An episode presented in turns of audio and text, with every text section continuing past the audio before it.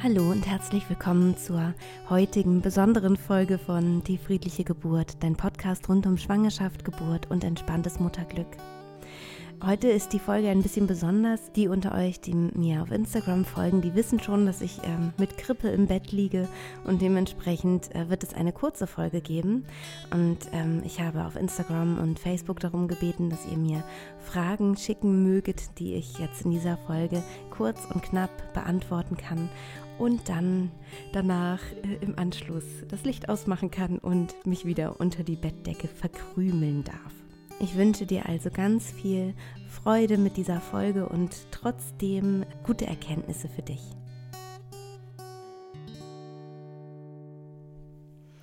Wir kommen nun zur ersten Frage, die mich erreicht hat von euch. Und das ist, ähm, wie nehme ich Meditation ähm, oder Entspannung mit ins Leben, wenn mein Baby da ist? Also wie kann ich, wie kann ich das sozusagen rübertragen, wenn ich mich in der Schwangerschaft die ganze Zeit vorbereitet habe mit, ähm, mit Hypnosen, mit Meditation, mit Entspannung, wie kann ich das dann weiter fortführen, wenn das Baby da ist? Im Audiobereich auf meiner Homepage, da gibt es dafür ein, zwei Meditationen, die ich aufgenommen habe für die Zeit im Wochenbett. Das ist einmal die Entspannung im Wochenbett und es gibt die Synchronisation mit dem Schlafrhythmus des Babys. Und da kommen wir dann auch gleich zur nächsten Frage, die gestellt ist. Ähm, das heißt, man kann natürlich Meditationen finden ähm, in der Zeit, die da passend sind. Wie gesagt, da biete ich dann eben auch was an.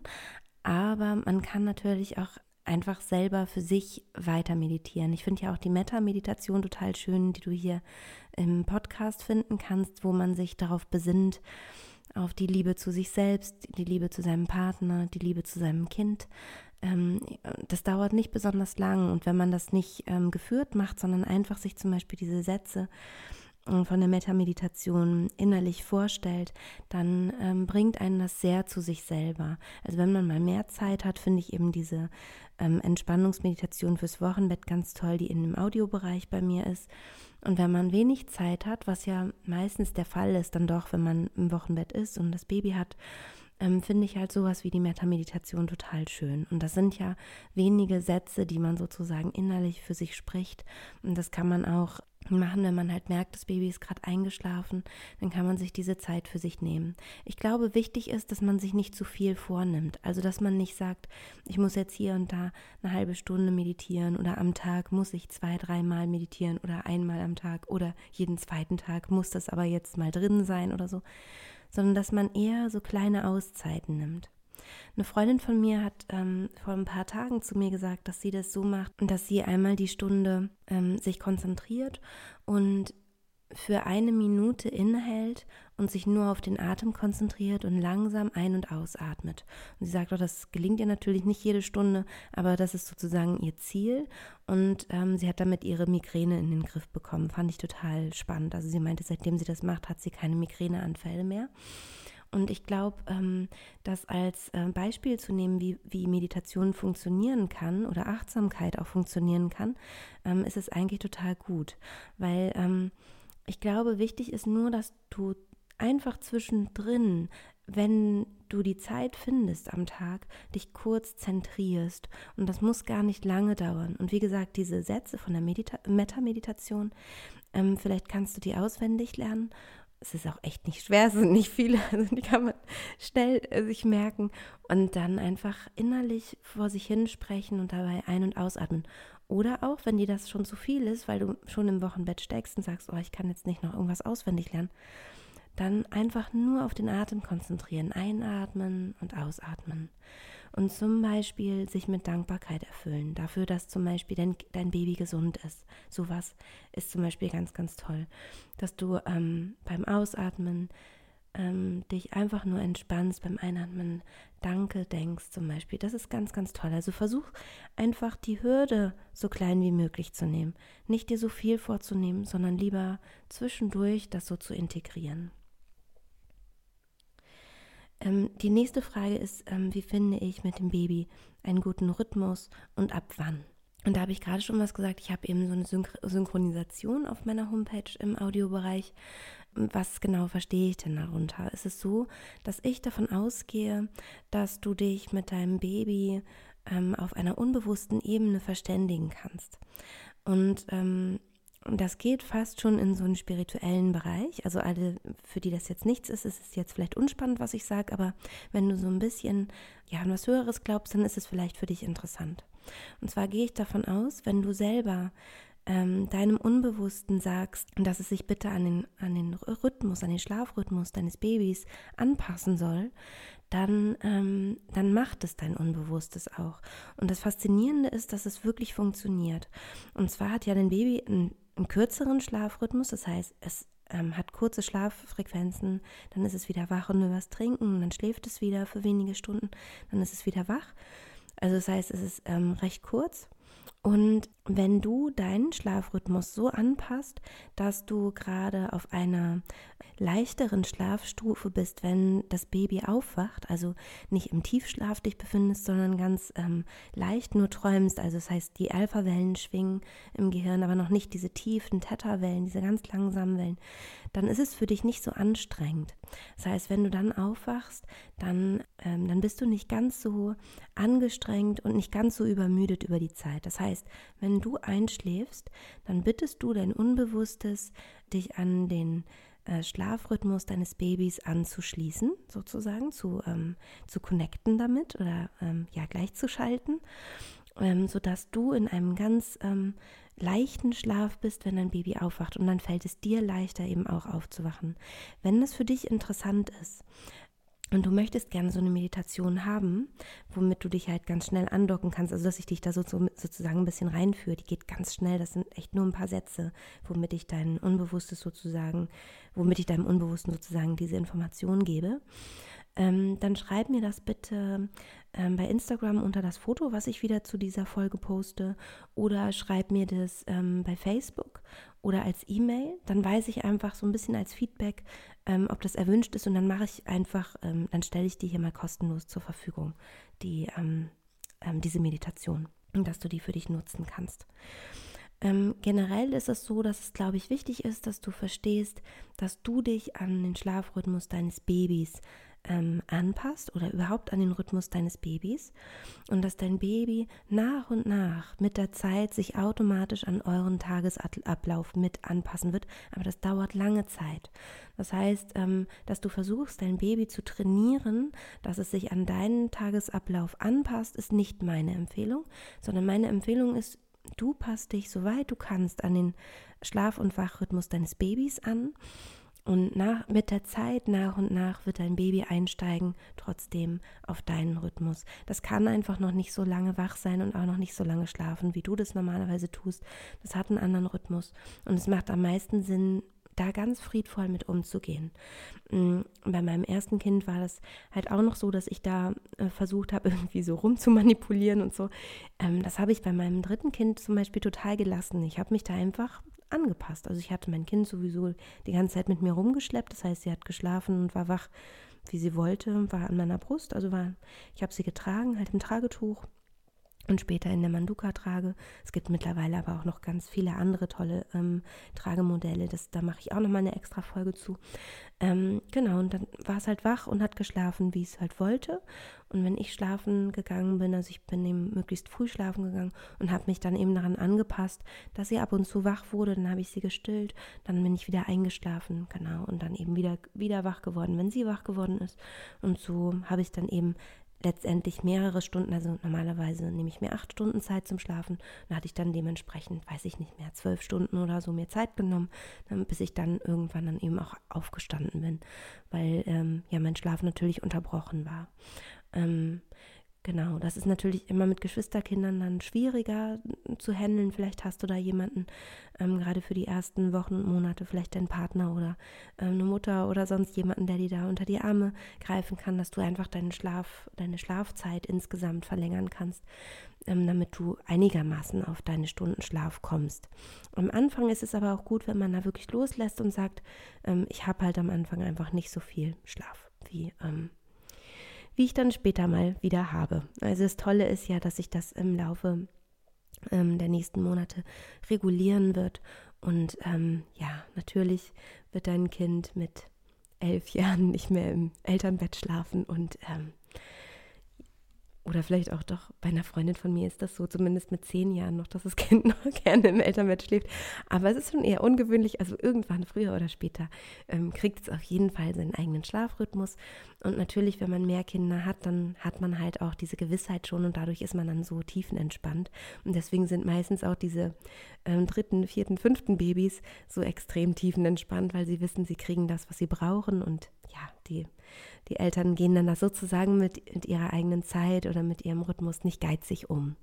Das kann ich dir da auf jeden Fall empfehlen, weil es ähm, positiv fürs Gemüt des Kindes ist und ja, dann schläft es eigentlich sogar besser meistens.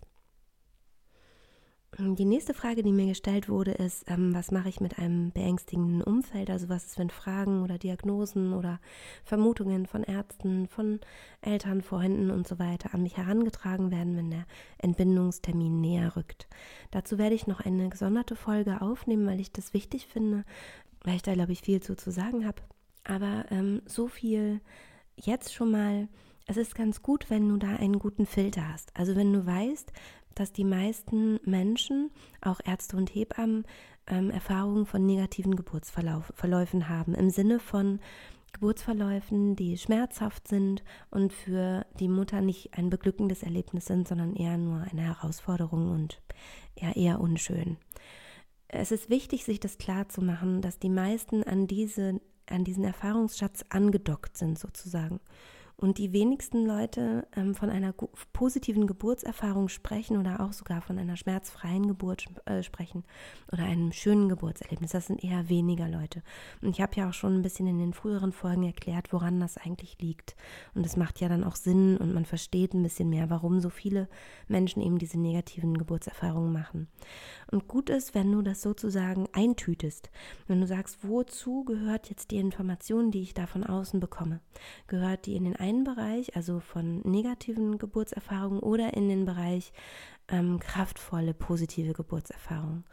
Und lass dich eher coachen oder hör dir die Sachen eher bewusst an, die von diesen positiven Geburtserfahrungen sozusagen her resultieren. Mm, das ist sozusagen meine, meine Empfehlung. Ähm, ich werde da, wie gesagt, ja noch eine Folge zu machen. Bei mir ist es so, dass ich mir das ähm, sehr bildlich immer vorgestellt habe und zwar als ein wie so eine, wie so eine dunkle Wolke, die über, über mir schwebt und eine helle Wolke, die über mir schwebt. Also einmal den Kraftkörper und einmal den, ja, den Leidens- oder Schmerzkörper. Und dann habe ich einfach zugeordnet. Ist es der Schmerzkörper oder ist es der Kraftkörper? Und ich persönlich habe ich mich für den Kraftkörper entschieden, habe gesagt, ja, okay, die Information Schmerzkörper habe ich ja zweimal schon gemacht bei meinen äh, Geburten. Diesmal ist was anderes dran. Vielen Dank für die Information, aber ich nehme es ein bisschen zur Seite und ich ähm, konzentriere mich wieder auf den Kraftkörper. Was total hilft, ist alles, was Hypnose ist. Und Hypnose ist nicht nur im tiefen, entspannten Zustand einer Art Meditation zu folgen, so wie ich das ähm, ja in meinem Online-Kurs oder in meinem Audiobereich ja mache, sondern auch zum Beispiel diesen Podcast zu hören. Das ist auch Hypnose. Immer wenn ich dir sowas erzähle, sowas Positives und wie Geburt verlaufen kann, dann prägt es dein Unbewusstes positiv. Das, aber es gibt natürlich auch nicht nur meinen Podcast, es gibt auch andere tolle Podcasts Podcasts, zum Beispiel, ähm, ich glaube, einer heißt, äh, ich weiß nicht mehr, wie der heißt, aber die Frau ist dieses Geburt mit Flow, also dieser andere Podcast, den es bei iTunes gibt über Geburt. Und die spricht auch nur positiv, soweit ich weiß. Also ich habe nicht alle Folgen gehört, aber soweit ich weiß, gibt es da nur positive Geburtsberichte und sowas. Sowas ist auch Hypnose.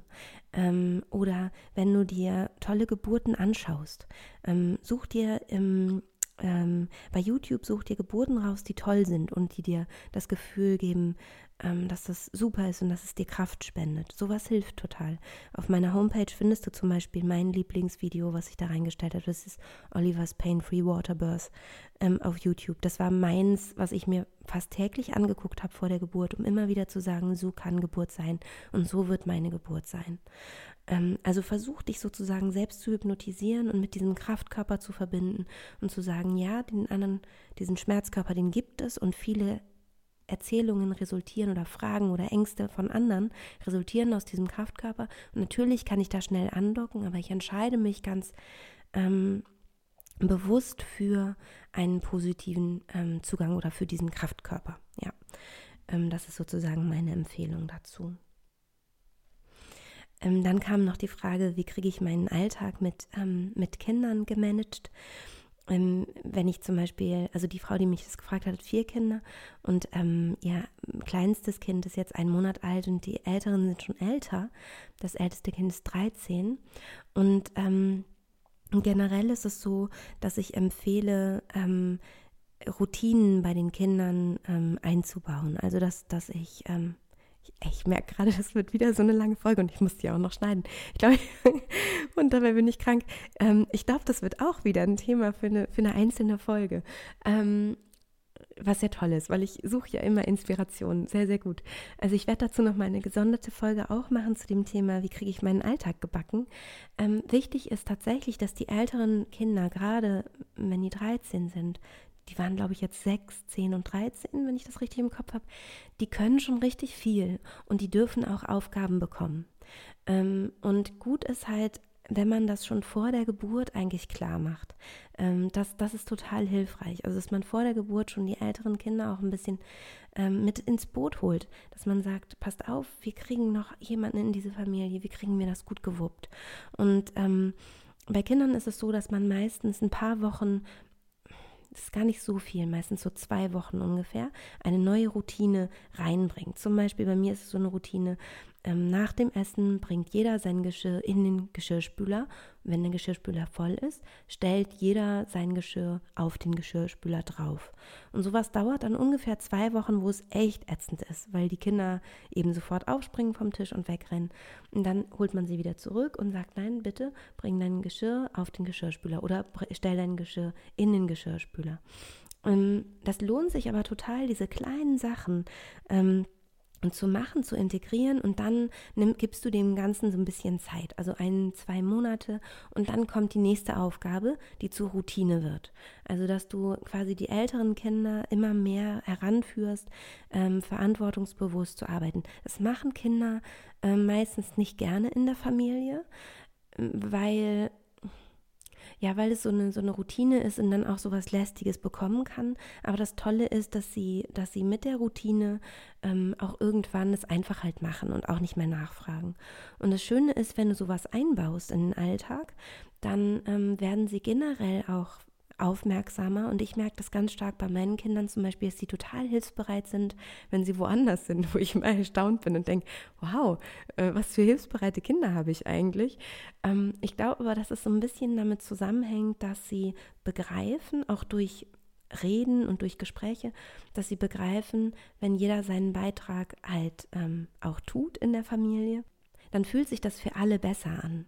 Und zum Beispiel in der Schule oder bei anderen Freunden oder so, dann machen sie es total gerne, weil natürlich alle erstaunt sind sagen, wow, wie, wie fleißig du bist oder keine Ahnung. Also das, ähm, ich habe da nur positive Erfahrungen mitgemacht. Aber es ist am Anfang nicht unbedingt leicht. Ich mache dann noch mal eine, eine gesonderte Folge dazu. Ich glaube, das ist ganz spannend.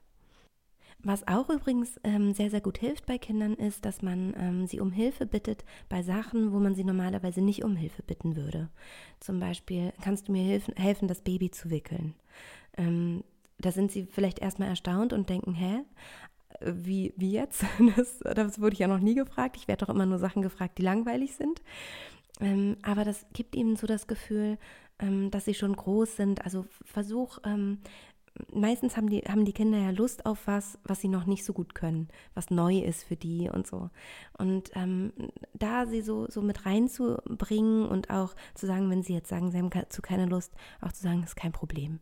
Das fand ich auch immer ganz gut. Also sozusagen, wir sind im Boot der Älteren und das hier ist jetzt das Baby und wir alle kümmern um, uns um dieses Baby. Das hilft total. Dann gibt es noch die Frage, ähm, wie kann ich denn in der tiefen Entspannung bleiben, wenn ähm, ich ins Krankenhaus komme und da gibt es so eine Krankenhausroutine, wie zum Beispiel, ich komme erst mal rein, dann wird ein CTG geschrieben, wird vielleicht nochmal ein Ultraschall gemacht, dann kriege ich vielleicht einen Zugang gelegt. Ähm, wie soll ich denn da in der tiefen Entspannung bleiben? Ich habe da schon mal eine Folge gemacht zum inneren und äußeren Raum. Ähm, die kannst du dir gerne anhören. Das ist die Folge 3 dieses Podcastes.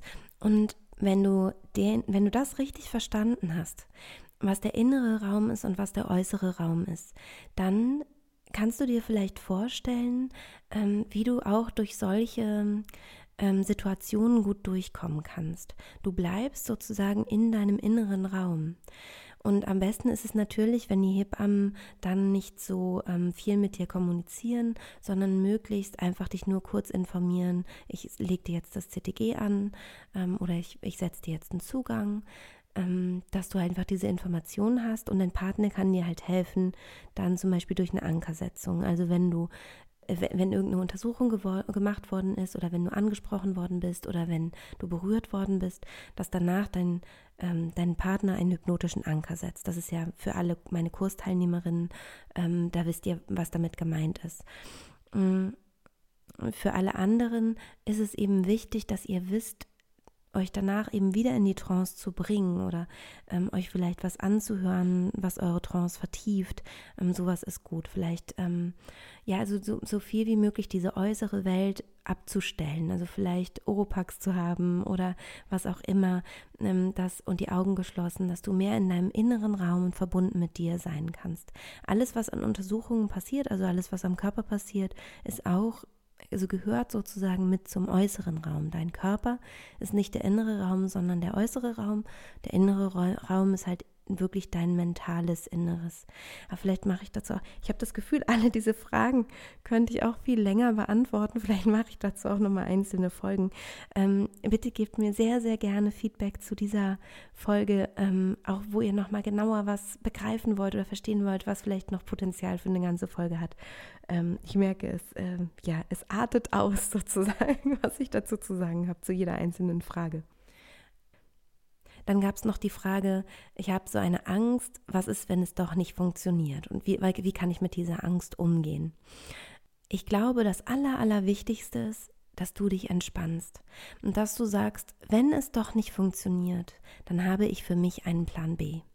Also ich versuche mit dem Plan A, Traumgeburt, natürlich, also ich bereite mich ideal vor, ich, ähm, ich überlege mir alles, wie das genau laufen kann und soll und äh, versuche mich so positiv wie möglich auf die Geburt einzustimmen und auch eben zu üben, in die tiefen Entspannung zu gehen. Das ist also mein, ähm, mein Plan A.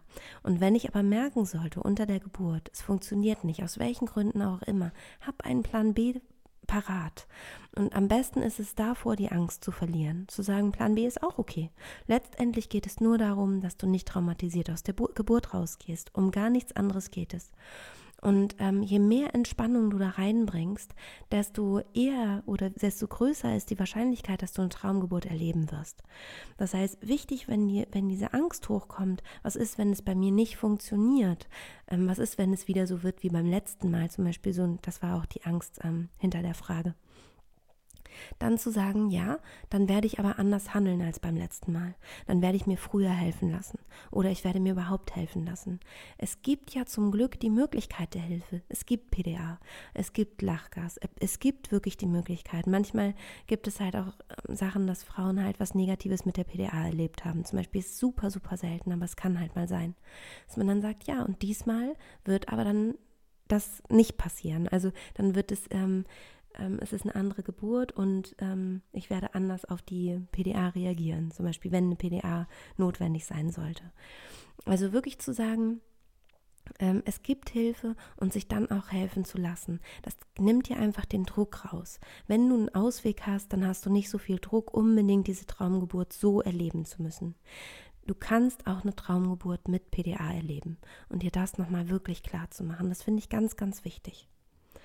Und ansonsten ähm, habe ich ja schon versprochen, dass es eine Angstauflösung noch geben wird, also eine Meditation, die du machen kannst, ein Mentaltraining, das du machen kannst, um eine Angst aufzulösen. Ähm, das wird es heute nicht geben, weil ich einfach so verschnupft bin. Ich glaube, es klingt einfach gerade eher beängstigend, wenn ich da jetzt eine Aufnahme mache. Deswegen gibt es die ähm, wahrscheinlich nächste Woche, wenn meine Stimme wieder funktioniert oder sonst übernächste, wenn, die, wenn ich immer noch heiser sein sollte. Genau, und wenn du nicht allzu ähm, große Angst hast, dann funktioniert es gut mit dieser, mit dieser Übung. Wenn du aber traumatisiert bist, zum Beispiel von dem anderen Geburtserlebnis, dann reicht das nicht und dann würde ich dir eben empfehlen, eine Einzelsitzung zu buchen. Zum Beispiel bei mir oder bei einer anderen äh, Hypnotherapeutin oder du machst eine Psychotherapie dazu. Ähm, da gibt es ganz viele Möglichkeiten, wie man sowas auflösen kann Und ähm, dann würde ich dir das empfehlen. Also wenn du merkst, die Angst ist einfach zu groß, das, was ich da anbiete hier im Podcast, ähm, reicht dann nicht, dann lieber wirklich die, ähm, diese Podcast-Folge, die da kommen wird, dann lieber abbrechen und für dich sorgen und sagen, Du holst dir irgendwo anders dann nochmal Hilfe, um diese Angst aufzulösen. Die Sorge aber, dass es irgendwie vielleicht doch nicht klappen könnte, die ist ganz normal und vielleicht nimmt das auch nochmal Druck raus. Das hat, hat fast jede Frau. Ähm, viele Frauen haben dann auch bis zur Geburt gar keine Angst, dann kommt doch so eine Sorge, ach Gott, was ist, wenn es doch nicht funktioniert. Das war bei mir auch so vor meiner dritten Geburt, dass ich kurz davor auch nochmal so dachte, oh Gott, und ich dachte das auch, als die Geburt losging, dachte ich nochmal so, oh Gott, oh Gott, was ist, wenn das jetzt nicht funktioniert und ich schreie jetzt hier gleich das ganze Haus zusammen. Ähm, das kann also total so sein. Ähm, leg da einfach nicht so viel, ja, gib dem Ganzen nicht so eine große Beachtung. Das würde ich dir empfehlen. Je weniger Beachtung du diesen Gedanken schenkst und je mehr das für dich okay ist, dass diese Gedanken da sind, desto schneller können die auch wieder gehen. Die sind einfach ganz normal, gehören dazu. Und die letzte Frage, die ich heute ähm, beantworten möchte, ist, ähm, was ist, wenn ich das Gefühl habe, mich so zum Üben zwingen zu müssen? Mm, es ist ganz oft so, dass man etwas, etwas Neues ähm, macht, zum Beispiel ähm, halt meine Audiohypnosen sich, sich äh, runtergeladen hat, gekauft hat und, und macht. Und dass man am Anfang sich total wohl damit fühlt und es macht Spaß und Freude und das ist immer ganz toll. Und irgendwann hat man keinen Bock mehr darauf. Das ist auch ganz normal, egal inwiefern du dich eben vorbereitest, kann es sein, dass du irgendwann keine Lust mehr dazu hast. Ich würde dir dann raten, dich nicht zu zwingen und zu sagen, ich mache lieber mal einen Tag Pause oder vielleicht auch mal zwei oder drei Tage, wenn es nicht direkt vor der Geburt ist und vertraue darauf, dass mein Unbewusstes schon genug abgespeichert hat und fange dann lieber frisch wieder an. Also manchmal braucht man einfach so ein bisschen einen Wechsel. Bei mir ist es so, ähm, ich meditiere ja regelmäßig und ich habe immer auch mal Phasen, wo ich nicht meditiere. Also ich habe Phasen, wo ich, ähm, ja, wo ich einfach sage, nö, ich habe jetzt ein paar Tage einfach gar keinen Impuls dazu und spätestens nach einer Woche kommt der Impuls aber wieder, dass ich merke, oh, das fehlt mir total. Und dann bin ich wieder ganz frisch und neu begeistert davon und finde das total toll und integriere das wieder in meinen Alltag. Ähm, und das ist ja auch immer so der Grund, warum ich empfehle, früh mit den Hypnosen anzufangen, weil dann hast du den Druck nicht so. Dann kannst du halt sagen, ach, ich mache das halt dann, wenn ich Lust habe. Und ähm, wichtig ist ja bloß, dass du es mal eine Zeit lang wirklich regelmäßig machst, aber wenn du dann, meinetwegen, du hast es jetzt schon drei Wochen jeden Tag gemacht, dann kannst du dann locker auch mal vier Tage es nicht machen, eine Pause machen und dann wieder für dich anfangen. Mm, was du auch machen kannst, ist, dass du es abwandelst. Also, dass du nicht mehr die Hypnosen machst, die zum Beispiel eingesprochen sind, sondern du legst dich zum Beispiel einfach auf dein Bett, entspannst dich und ähm, freust dich zum Beispiel auf dein Kind und versuchst dich einfach mal so runterzuzählen. Oder versuchst mal deinen Körper zu entspannen. Ähm, zu sagen, ich entspanne jede Muskelgruppe. Und ähm, dabei freue ich mich auf mein Baby.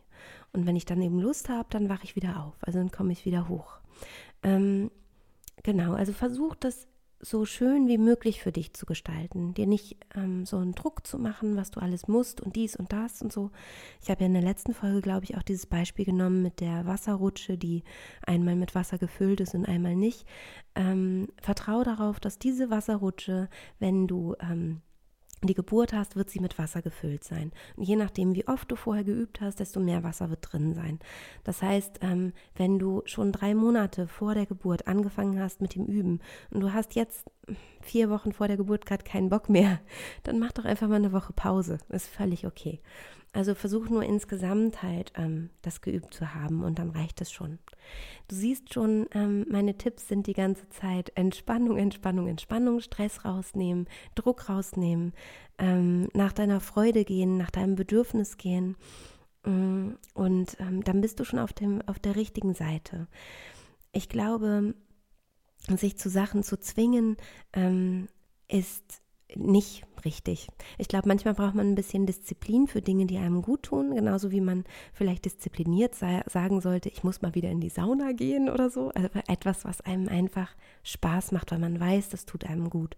Oder dass man sagt, oh, ich ähm, will jetzt mal wieder spazieren gehen, weil ich weiß, das tut mir gut, ich bin danach glücklich. Und genauso kann man ja, sage ich mal, eine positive Art von Disziplin ähm, entwickeln äh, mit diesen Meditationen. Aber wenn man merkt, ich mag gerade nicht mehr, ich brauche eine Pause, dann ist das völlig in Ordnung, dann gönn dir lieber diese Pause. Ja, ich bin ganz erstaunt. Ich sehe gerade, ich habe doch wieder eine halbe Stunde gesprochen. Ich glaube, ich werde diesen Podcast nicht ganz so ähm, aufmerksam schneiden, wie ich das sonst immer mache. Es wird also einige Ms und S und sowas alles geben und Knacker und Quietscher. Und meine Stimme ist natürlich auch nicht optimal. Ich hoffe, du nimmst mir das nicht übel und äh, konntest trotzdem für dich etwas rausnehmen ähm, aus dieser Folge. Ich möchte mich von Herzen bedanken für euer wunderbares Feedback. Ähm, als ich äh, geschrieben habe bei Instagram und bei Facebook, dass ich krank bin und dass ich eure Fragen brauche, habe ich ähm, ja diese Fragen zugeschickt bekommen und ich freue mich total darüber. Ich merke, wie viel Freude mir das bereitet, wenn ihr mir schreibt und wenn ich dann auch antworten kann und so, weil ich, mh, hm, ihr müsst euch das so vorstellen, man sitzt halt die ganze Zeit vor diesem Mikro und hat das Gefühl, man ist alleine und niemand hört einem zu. Und, ähm, und es ist einfach, also obwohl ich natürlich, ich habe natürlich die Zahlen, ich weiß, dass ihr äh, mittlerweile ähm, zu äh, Tausenden seid. Es ist verrückt, aber äh, ja, so ist es. Und ähm, das ist natürlich, natürlich total ähm, irre und ich freue mich darüber riesig, dass ich euch hoffentlich helfen kann und unterstützen kann. Aber ähm, ja, man sitzt halt trotzdem so jede Woche vor seinem Mikro alleine in seinem Zimmer und, ähm, und das ist so eine, so eine Masse von Menschen, die man einfach gar nicht so richtig wahrnimmt. Das heißt, ich freue mich riesig, wenn ihr mit mir in Kontakt tretet, ähm, mir halt schreibt auf Instagram, Facebook oder natürlich, ja, was natürlich einfach super, super schön ist, weil ich dann bei iTunes in den Charts hochrutsche, ist natürlich, wenn ihr eine Bewertung schreibt bei iTunes. Also mir da diese Sterne anklickt, gerne fünf, das ist natürlich immer das Tollste. Und wenn ihr dann eine Bewertung schreibt, ähm, wie es euch so gefallen hat oder ja, das ist natürlich super. Aber ganz abgesehen davon, ähm, freue ich mich von euch zu lesen und auch ein bisschen mit euch in so einen Dialog zu gehen ähm, ja, das ist dann, dann nicht so einsam und ähm, ja, und ich weiß halt, dass es, dass es ankommt und, und hilft und da freue ich mich dann riesig drüber. Also vielen, vielen Dank für euer ganzes Feedback. Ähm, ich bekomme auch äh, regelmäßig jetzt E-Mails oder ich habe auch heute eine total schöne Sprachnachricht auf WhatsApp bekommen, worüber ich mich super gefreut habe. Ähm, ja, sowas alles ist einfach total schön. Ich danke euch von ganzem Herzen und ähm, ich wünsche euch eine wunderbare Woche. Bleibt bitte gesund. Äh, Grippe ist doof und äh, von daher macht es mir bitte nicht nach, sondern äh, bleibt schön gesund und genießt das wunderbare Wetter. Alles, alles Liebe und bis nächste Woche. Deine Christine.